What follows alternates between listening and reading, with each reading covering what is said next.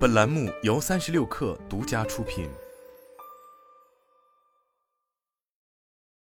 本文来自界面新闻。二月二十六日消息，小米在 MWC 二零二四期间正式于巴塞罗那发布人车家全生态战略及小米澎湃 OS，并在海外首发了小米幺四、小米幺四 Ultra 等旗舰手机以及多款硬件产品。其中，小米幺四 Ultra 海外定价一千四百九十九欧元，这是小米高端旗舰产品首次在全球同步开售。小米合伙人集团总裁卢伟斌还提到，小米澎湃 OS 全球可连接设备数已超八点二三亿，海外布局将进一步加速。在欧洲市场，小米澎湃 OS 今年将首批覆盖三千万设备，未来目标覆盖一亿设备。市场调研机构 Canalys 的数据显示，小米去年在欧洲市场出货量为两千两百二十万台。结合卢伟斌对于小米澎湃 OS 的首批覆盖目标，这大概是该公司在欧洲一整年的手机及部分 IoT 产品的规模。在全球手机厂商市场格局上，小米已经有近四年时间处于第三的位置。根据 IDC 公布的二零二三年全球手机出货量排名，位列前三名的苹果、三星与小米的市占率分别为百分之二十点一、百分之十九点四和百分之十二点五。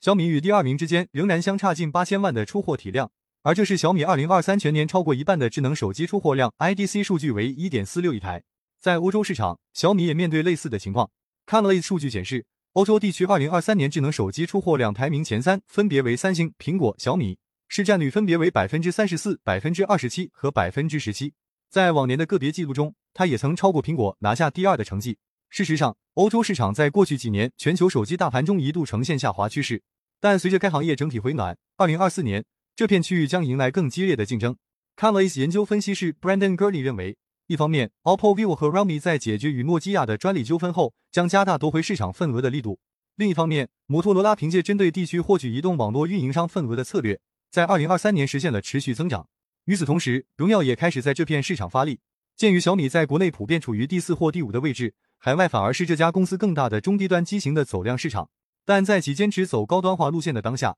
如何将高端旗舰机更大规模推向欧洲等海外市场，是比完成中低端走量更难攻克的任务。面对苹果和三星这样的头部科技公司，小米踏出的每一步都必须更加有力。也因此，小米希望借助更多新业务来加速拓展海外高端化的进程。除了手机及 IoT 产品，这家公司也将其备受瞩目的小米汽车 SU7 带到了巴塞罗那的展会上。作为真正意义上第一家下场造车的手机厂商，小米在手机与车机互联上所能展现的能力，成为其汽车产品一个主要焦点。这也是该公司在去年发布人车家全生态集团战略的目的和意义所在。此次小米将 SU7 汽车带到欧洲市场，面向全球公众展示，是其在市场营销方面所需完成的准备工作。这不仅可为其新能源汽车产品的出海造势，也是对其手机产品应用场景的加码。在小米幺四系列热销之后，该公司能否延续高端旗舰的成功备受行业关注，而其汽车业务的起步状况也决定了未来几年的竞争实力如何。二零二四年无疑将是小米应对全新挑战的一年。